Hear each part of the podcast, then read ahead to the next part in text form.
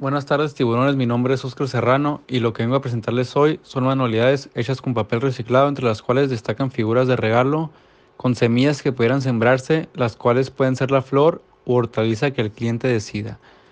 Lo que destaca este producto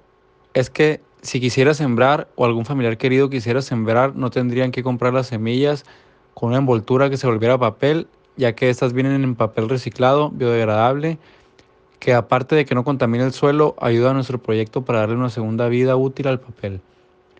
También vengo a presentarles estas macetas que de igual manera son de papel reciclado y biodegradables, las cuales se pueden tener como decoración para una planta o un árbol pequeño el cual si en un futuro quisieras sembrarla en algún jardín, no, no, necesitarías removerla de la maceta,